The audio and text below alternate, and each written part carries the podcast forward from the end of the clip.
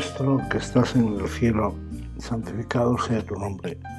Venga a nosotros tu reino. Hágase tu voluntad en la tierra como en el cielo. Danos hoy nuestro pan de cada día. Perdona nuestras ofensas como también nosotros perdonamos a los que nos ofenden. No nos dejes caer en la tentación y líbranos del mal. Tu Señor, Dios clemente y misericordioso, lento a la cólera, rico en y leal. Estas palabras del Salmo responsorial nos ayudan a entender la parábola o las parábolas que Jesús nos propone este domingo a sus discípulos. Son tres parábolas que es bueno meditemos lo que tienen en común y también podemos ver pues aquello que tienen en particular. Es la parábola de la semilla en el campo que es buena, pero de manera sorprendente para los em, trabajadores, para los labradores, ven que sale también la cizaña. ¿Quién ha sembrado la cizaña? Una segunda parábola es la del grano de mostaza y la tercera es la de la levadura. El reino de los cielos se parece, así comienza cada una de las parábolas. El reino de los cielos se parece. ¿Qué nos quiere decir el Señor con estas comparaciones? El reino de los cielos sabemos, es un hebraísmo para indicar el reino de Dios. Es el señorío de Dios que tiene lugar de una manera misteriosa sobre el mundo y sobre la historia. Y nos explica cómo es posible que mientras nuestra experiencia ve que parece ser el demonio o el mundo o la carne, los enemigos del alma, los que señorean en nuestra sociedad, en nuestra historia. Sin embargo, hay una fuerza escondida que es soberana y es la soberanía de Dios. El reino de los cielos. No, sino Jesús ha venido a anunciar, a predicar, a establecer a que, creamos verdaderamente en que los cielos reinen.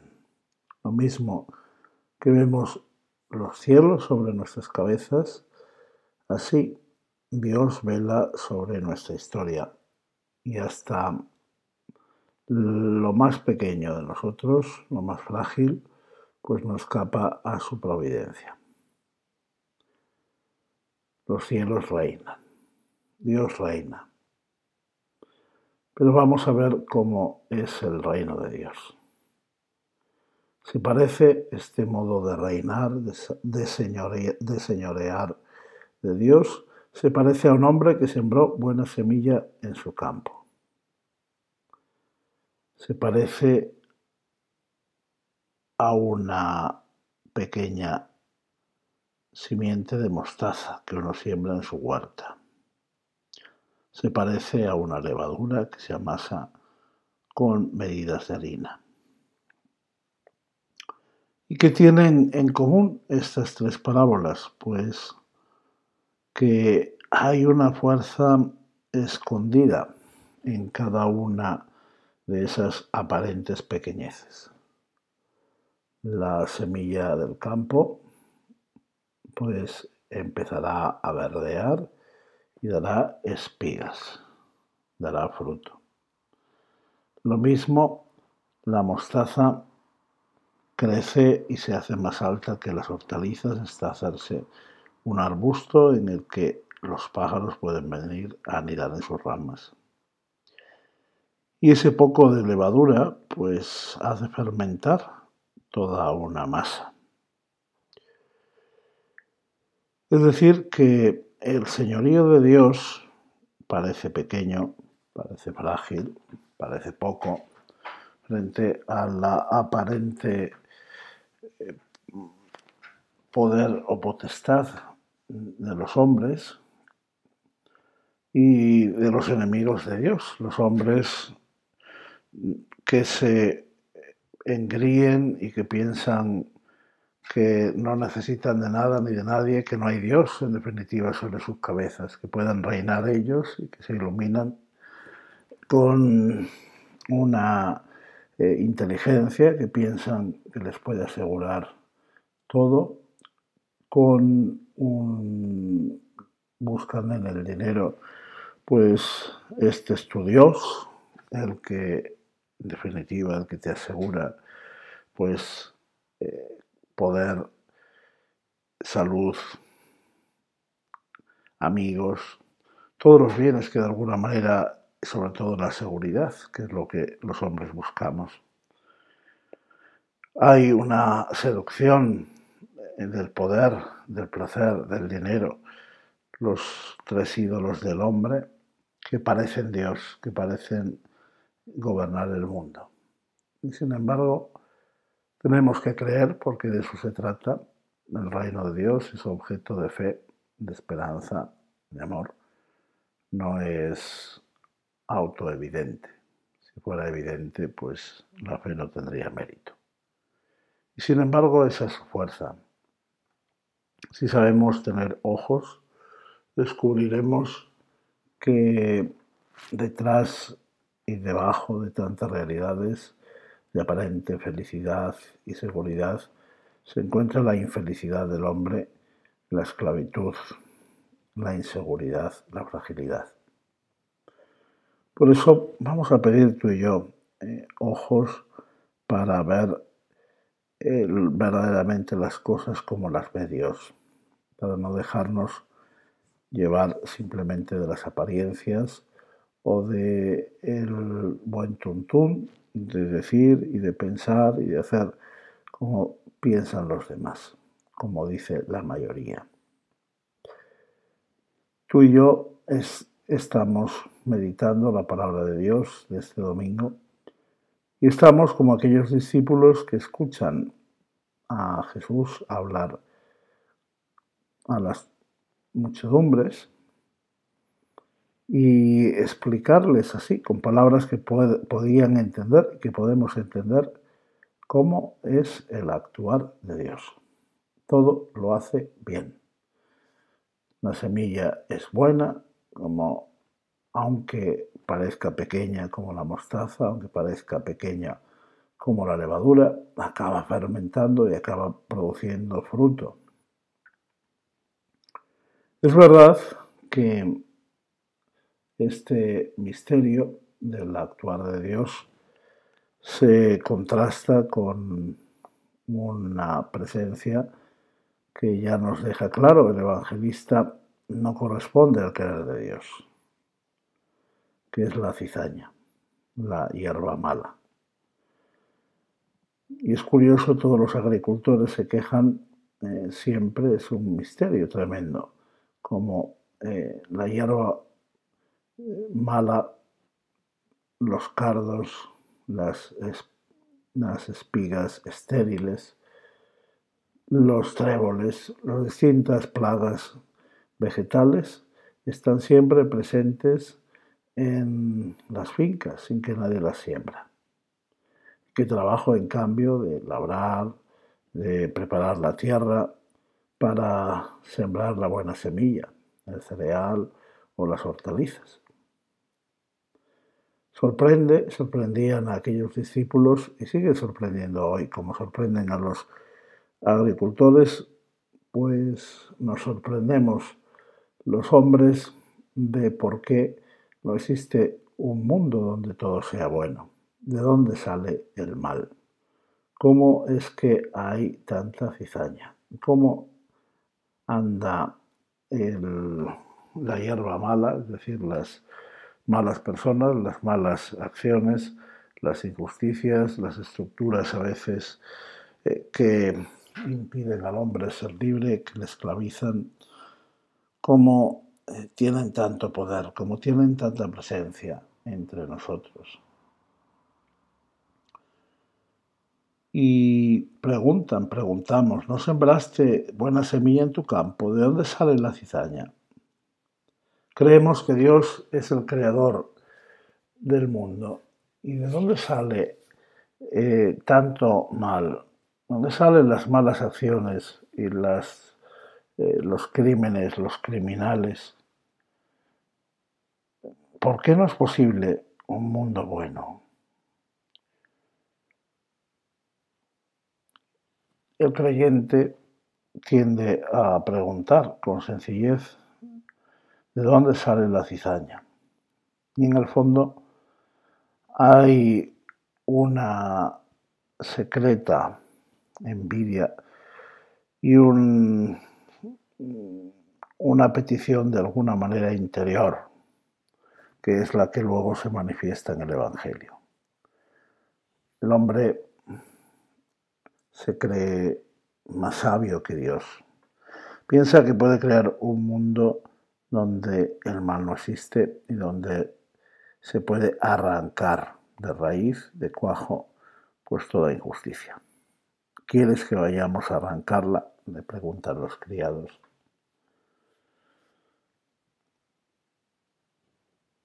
Nuestro siglo pasado, el siglo XX, se ha caracterizado quizá por ser el siglo más sangriento de la historia. Pero quisiera que nos diéramos cuenta cómo no solo las grandes guerras que llamamos mundiales y que ocasionaron millones de muertos, sino sobre todo cómo las grandes calamidades, las grandes injusticias que supusieron la ejecución masiva de millones y millones de personas inocentes se realizaron precisamente en nombre de ideologías que prometían la salvación. Y esta es la paradoja. Dios va a aconsejar a sus discípulos paciencia, no arranques la cizaña, podrías arrancar también el trigo. Déjalos crecer juntos hasta la siega. En cambio, el hombre parece radical, impaciente, tajante. Quiere hacer un mundo perfecto, un mundo donde la injusticia sea imposible, donde todo funcione como una máquina perfecta. La paradoja es que esas ideologías, estoy pensando en el nazismo, en el comunismo, pero se podría pensar eh, pues antes en positivismos, racionalismos, movimientos ilustrados varios en definitiva, que anunciaban la salvación del hombre sin Dios y contra Dios, y sin embargo sumieron al hombre en la esclavitud o en la muerte. Esta es la paradoja. Tenemos la historia para desmentir al hombre y para asentir a Dios. Porque esta aparente paciencia de Dios es, sin embargo, la victoria de Cristo, la que celebramos cada domingo en la Eucaristía. Como hay un tiempo para el juicio, hay un tiempo para arrancar primero la cizaña, atarla en gavillas y quemarla mientras el trigo se almacena en el granero. Jesús nos va a explicar su parábola porque la explica después en la intimidad a sus discípulos que le preguntan, acláranos la palabra de la cizaña en el campo. Nos va a hablar del juicio, del juicio final. Lo mismo que se arranca la cizaña y se quema, así será el fin del tiempo. El Hijo del Hombre enviará a sus ángeles y arrancará de su reino a todos los corruptores y malvados y los arrojarán al horno encendido. Allí será el llanto y el rechinar de dientes. Entonces los justos brillarán como el sol en el reino de su Padre. El que tenga oídos, que oiga. El juicio de Dios, definitivo y último, Jesús lo revela así como la clave de la historia. Y es impresionante eh, visitar pues las grandes catedrales románicas, los monasterios, y nos encontramos siempre en la entrada de la iglesia, de la entrada principal, el mismo motivo. En la bocina pueden estar representados pues los justos a la derecha y los demonios, los injustos torturados por los demonios a la izquierda. Pero en el centro se encuentra siempre Cristo juez, el, el Señor, el mismo que ha venido a salvar al hombre por su encarnación, muerte y resurrección, sentado en medio de la orla del poder de Dios, con los cuatro puntos cardinales, los cuatro seres vivientes que proclaman su señorío universal. Y los ángeles convocan a juicio a toda criatura. Es por ahí, esa es la puerta por la que hay que pasar al templo que representa el cielo, la eternidad. Dios tiene paciencia con los hombres, con los malvados, precisamente porque suyo es el tiempo y la eternidad, porque su poder es inmenso, no es aparente. Yo suelo decir a los niños, eh, a veces, que tienen miedo a los perros, no, no tengas miedo del perro que ladra, ten miedo del perro que no ladra. Pues pienso que la palabra que acabamos de escuchar nos invita al optimismo, a superar el miedo al pecado y a los enemigos del alma, al demonio, al mundo, a la carne, a nuestra propia fragilidad, al poder de la opinión pública y de la coacción de los hombres y al poder mismo de los ángeles caídos. Nos invita a confiar verdaderamente en el poder soberano de Dios, en la fuerza como secreta pero poderosa, como la levadura en la masa, como la mostaza que crece y se hace un arbusto, como esa semilla buena que la cizaña no puede ahogar. Es lo que nos propone la primera lectura del libro de la sabiduría. Tu poder es el principio de la justicia. Tu sabiduría universal te hace perdonar a todos. Tú demuestras tu fuerza a los que dudan de tu poder total y reprimes la audacia de los que no te conocen. Tu poderoso soberano juzgas con moderación y nos gobiernas con gran indulgencia porque puedes hacer cuanto quieres. Esta es la verdadera soberanía, el poder universal. Este es aquel que confesamos en el credo cuyo reino no tendrá fin. No tiene prisa porque suyo es el tiempo. No muestra debilidad ni duda precisamente con su disposición a la moderación y a la misericordia y su fuerza está en la indulgencia precisamente porque es el único soberano. Es verdaderamente la voluntad omnipotente que todo lo puede.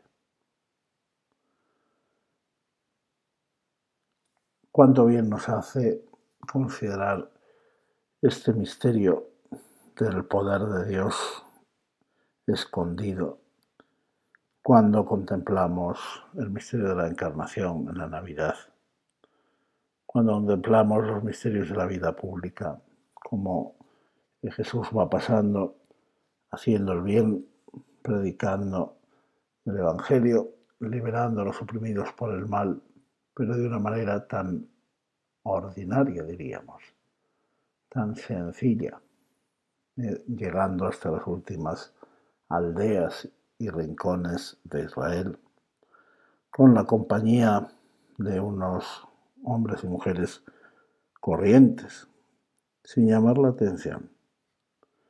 Sin embargo, es el Hijo de Dios que pasa. Es el soberano, el único rey por quien todos los reyes reinan y el único Señor de todos los señoríos. Y tú y yo queremos reconocerle como nuestro único tesoro, como nuestro verdadero placer, como nuestro soberano poder. Y queremos impregnarnos de ese poder precisamente aprendiendo a perdonar, a comprender, a dar ánimo, a esperar, confiar verdaderamente en la capacidad de conversión que tiene el hombre mientras vive. Nos lo enseña también la primera lectura. Obrando así, Dice el sabio, enseñaste a tu pueblo que el justo debe ser humano, y diste a tus hijos la dulce esperanza de que en el pecado das lugar al arrepentimiento. Qué importante que todos los que estamos constituidos en autoridad, de alguna manera, pues padres de familia, sacerdotes, maestros, policía, ejército, médicos, todos los servidores públicos, pero también eh, quien es constructor o quien es empresario, banquero, todos de alguna manera tenemos o podemos ejercer una cierta autoridad. Qué bonito que nos eh, comprometamos para que Cristo reine, para que el reino de los cielos sea una realidad en nuestra vida que nos comprometamos a tener paciencia con los hombres y en cambio a ser intolerantes con el pecador, perdón, con el pecado, no con el pecador. Intolerantes con el error, pero no con el que hierra. Intolerantes con la injusticia, pero no con el injusto. Creemos como Dios que como cree Dios en la humanidad, tenemos que aprender a creer nosotros por Él en el fruto de la paciencia. En la educación es fundamental, precisamente con los niños, con los jóvenes, pues de alguna manera el amar al personaje que será más que al que es amar en el pecador aquel santo que en potencia se esconde. Descubrir eh, que el futuro puede estar eh, si somos capaces de amonestar, de corregir con cariño, si somos capaces de animar sin destrozar a las personas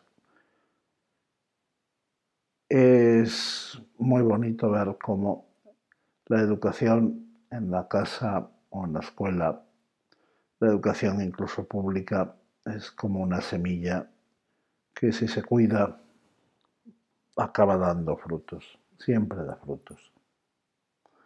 San Juan Bosco enseñaba a sus hijos a tener cuidado con los castigos, no fueran más la excusa para descargar el mal humor, para descansar el educador de su propia rabia, mucho más que la necesidad de, la, de ser corregido el alumno. Por eso invitaba a que solo eh, el castigo naciera del cariño que el cariño fuera el secreto de la educación. Y así, lo mismo que Dios es capaz de perdonar porque espera, sabe que tendrá su momento, llegará el momento del juicio. Así tenemos que saber esperar unos en otros y confiar sabiendo que solo Dios es justo juez y en la medida en que nos toca juzgar siempre con esperanza, dando salida. El justo debe ser humano. El justo debe ser humano. ¿Cuánto daño hacemos incluso en la iglesia los intolerantes o las intolerancias con las personas? que se disfrazan tantas veces pues de celo por Dios, por las almas, pero que realmente encubren con mayor frecuencia pues que estamos cansados o nuestros propios defectos. Por eso, qué bonito que sepamos es sembrar con esperanza en el corazón de aquellas personas que dependen de nosotros, pues sembrar con optimismo no la palabra nuestra, sino la palabra de Jesús. Las virtudes humanas y cristianas que Dios quiere para cada uno. Y podamos hacer, como estos servidores del campo, la tarea maravillosa de cuidar con esperanza sin entrometernos en los tiempos de cada uno, sabiendo respetar el azar de Dios en las personas que se nos confían. Cuánto bien nos hace a los padres considerar que los hijos no son propiedad nuestra, sino que son un regalo de Dios, que los tenemos en depósito. Y lo mismo, pues los alumnos, a los profesores, los criados a los amos, los trabajadores a los que los contratan. Ninguno es posesión, ningún hombre es posesión de otro, ningún hombre puede ser juzgado por otro a cabalidad. Solo Dios es justo juez precisamente porque está dispuesto a la comprensión, a la esperanza y a dar lugar al arrepentimiento. El poder de Dios se manifiesta así en su, justicia y su misericordia, que son la cara y la cruz de la misma realidad. Nosotros podemos eh, hacer igualmente. Vamos a juzgar a los demás con misericordia para poder ser justos. Vamos a juzgarnos nosotros mismos con justicia para poder ser misericordiosos. Porque así esa misma paciencia que eh, debemos tener con los demás, podemos y debemos también tenerla con nosotros mismos. El Señor nos ha puesto esta medida, ama a tu prójimo como a ti mismo. Pues vamos a pedirle paciencia, paciencia con los pecados de, los demás y con los defectos de los demás como tenemos con nuestros mismos defectos y pecados. Y esperanza con los defectos propios como queremos eh, que los demás se conviertan. Pedimos con las palabras del Salmo, alabamos al Señor, que eres bueno y clemente, rico en misericordia con los que te invocan. Por eso, mírame, ten compasión de mí.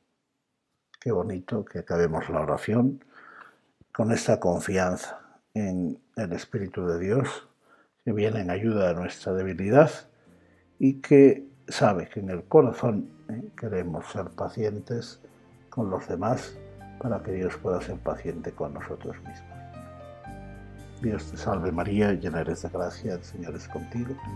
Bendita tú eres entre todas las mujeres y bendito es el fruto de tu vientre Jesús. Santa María, Madre de Dios, ruega por nosotros pecadores, ahora y en la hora de nuestra muerte. Amén. Gloria al Padre, al Hijo y al Espíritu Santo, como era en el principio, ahora y siempre, por los siglos de los siglos. Amén.